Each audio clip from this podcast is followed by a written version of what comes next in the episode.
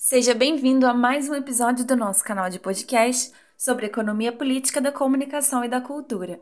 Meu nome é Larissa Lobac e hoje vamos falar sobre o artigo Streaming entre regulamentação e democratização midiática, de autoria de Eula Dantas Taveira Cabral e Bárbara Castro e Silva. Eula Dantas Taveira Cabral tem pós-doutorado em comunicação pela UERJ. É doutora e mestre em comunicação social pela UMESP, é também chefe do setor de pesquisa em políticas culturais da Fundação Caso de Rui Barbosa, onde também é professora do programa de pós-graduação em Memória e Acervos. É coordenadora e pesquisadora do grupo de pesquisa Economia Política da Comunicação e da Cultura e pesquisadora do Emerge na UF. Bárbara Castro Silva possui graduação em Direito pela UFRJ e pós-graduação em Direito da Propriedade Intelectual pela Pontífice Universidade Católica do Rio de Janeiro. É mestrando do programa de pós-graduação em Memória e Acervos da Fundação Casa de Rui Barbosa e atualmente atua como advogada do Mercado Livre. Bom, e vamos conhecer o capítulo publicado pelas autoras? O capítulo faz parte do e-book Nos Trilhos da Cultura e da Comunicação, publicado pela Fundação Caso de Rui Barbosa e organizado pela doutora Eula Cabral no ano de 2022. As autoras iniciam o artigo trazendo um dado importante. Segundo o Mídia Dados de 2020, o Brasil ocupa o quarto lugar entre os maiores usuários de internet no mundo, sendo superado apenas pela China, Índia e Estados Unidos. A mídia digital no Brasil perde apenas para a TV aberta, ocupando assim o segundo lugar midiático. Para contextualizar o leitor e agora ouvinte, as autoras relembram que a internet surgiu em meio à Guerra Fria com o Departamento de Defesa dos Estados Unidos, que criou a agência militar ARPA, com um sistema de compartilhamento de informações para facilitar as estratégias de guerra, resultando no protótipo da primeira rede de internet, a ARPANET.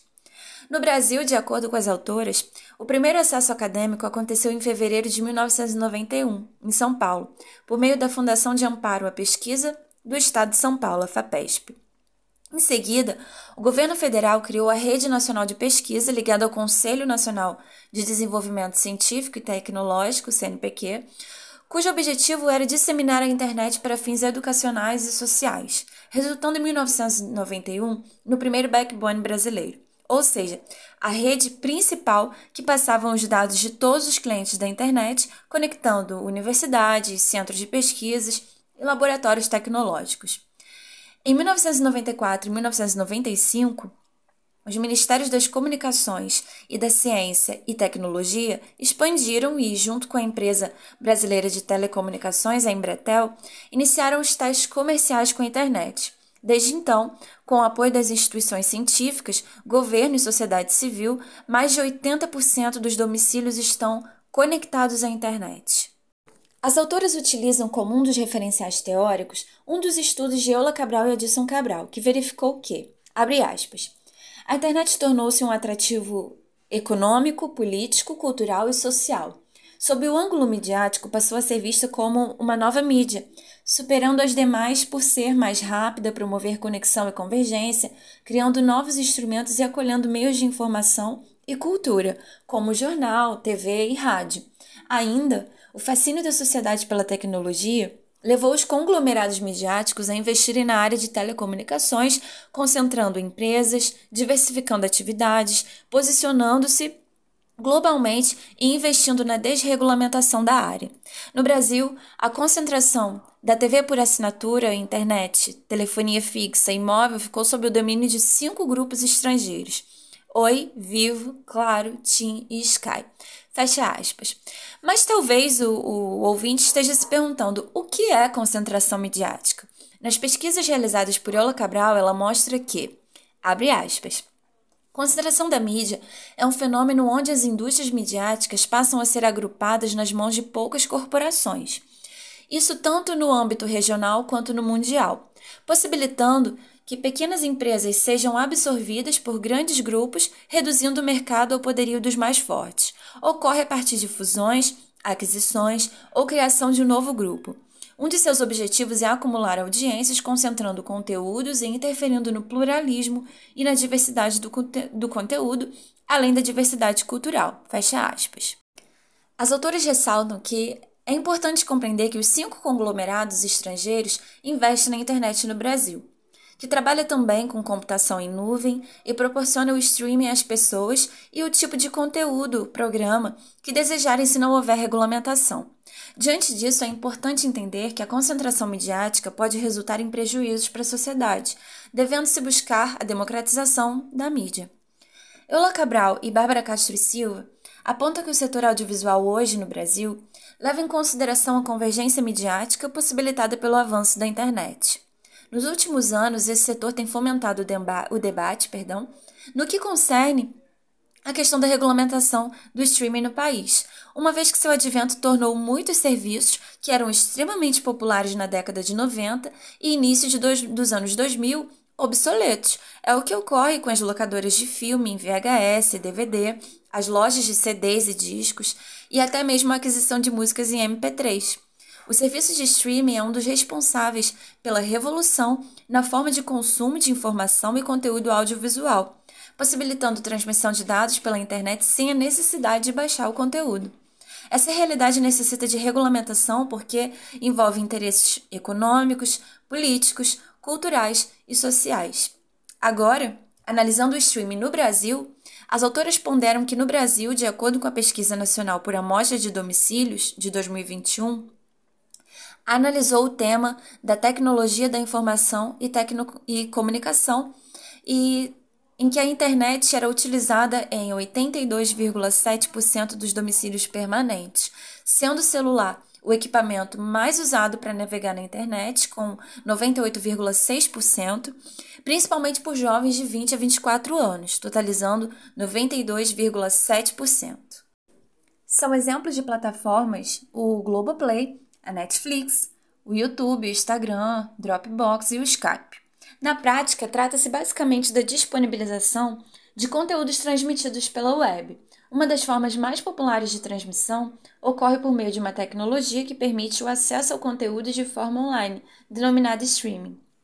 Inegavelmente, a facilidade do streaming permite que seu conteúdo avance cada dia mais e chegue cada vez mais em mais lares sendo indispensável verificar os impactos políticos, sociais e econômicos que toda essa revolução tecnológica provoca. Para Eula Cabral e Bárbara Castro Silva, falar em regulamentação do streaming e em democratização da mídia no Brasil traz em pauta o que vem sendo analisado por juristas e políticos nos últimos anos, tanto na área de telecomunicações quanto na área da radiodifusão uma vez que se trata de conteúdo audiovisual e tem-se como parâmetros leis, decretos e até mesmo a Constituição Federal de 88. Nesse aspecto, as autoras mencionam alguns aspectos e dispositivos que têm abordado o tema, como as políticas públicas no Fórum de Governança da Internet, criado pela ONU em 2006, para verificar problemas de proteção de dados, privacidade, neutralidade da rede, etc., que surge três anos depois da Cúpula Mundial sobre a Sociedade de Informação, realizada em Genebra e em Tunis, em 2005, originando a Agenda de Tunis chamada de Governança da Internet. Já em âmbito nacional, com a forte atuação do CGI, em 2014 foi criada a Lei de número 12.965, conhecida como o Marco Civil da Internet, que estabelece princípios, garantias, direitos e deveres para o uso da internet no Brasil. Em 2018, a Lei de número 13.709, a Lei Geral de Proteção de Dados, conhecida como LGPD, que defende a intimidade, a privacidade e os direitos dos cidadãos. A emenda número 8 de 2015 indica que compete à União explorar direta ou mediante autorização, a concessão ou permissão dos serviços de telecomunicações, dispondo sobre a organização dos serviços, a criação de um órgão regulador e outros aspectos institucionais. Na prática, a emenda foi o ponto inicial da abertura do setor no Brasil. Alguns anos depois, houve a instituição do Fundo de Universalização dos Serviços de Telecomunicações, criado pela Lei 9.998 de 2000, e alterado pela Lei 14.109 de 2020, que tem como objetivo, hoje, estimular a expansão, uso e qualidade das redes e dos serviços de telecomunicações, reduzindo desigualdades regionais e estimulando o uso e o desenvolvimento de novas tecnologias de conectividade, promovendo assim o desenvolvimento econômico e social. Já em 2020 foi proposta a medida provisória número 1018 do deputado Paulo Magalhães do PSD.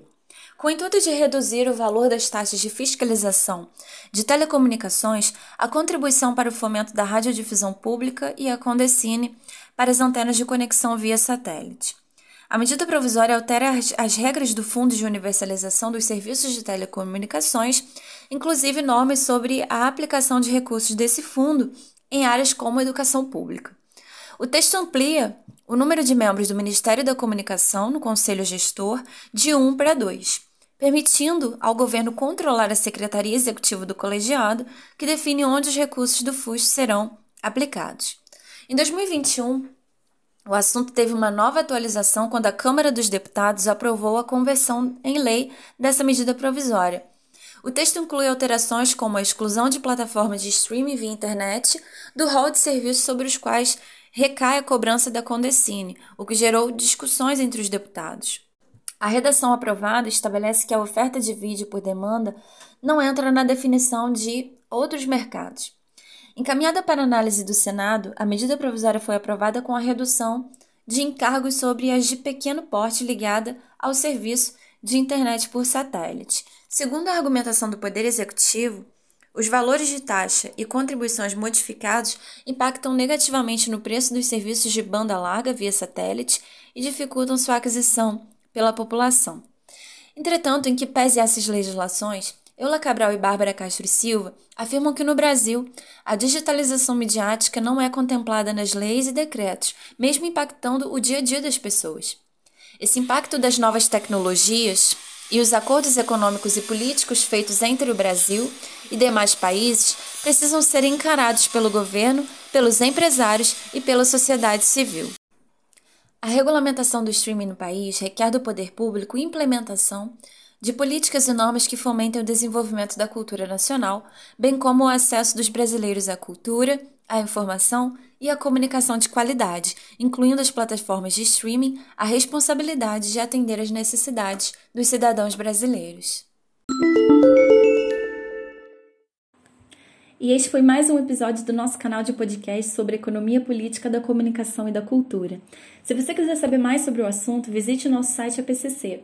Disponibilizamos artigos e obras científicas, legislação, notícias e eventos sobre o direito à comunicação, à informação e à cultura. Curta nossa página no Facebook, APCC Economia Política da Comunicação e da Cultura, e no Instagram é pcc.brasil. E veja nossos eventos científicos no nosso canal do YouTube, EPCC Brasil. Confira também nossos podcasts no Spotify e também no Anchor.fm. Obrigada pela sua audiência e até a próxima!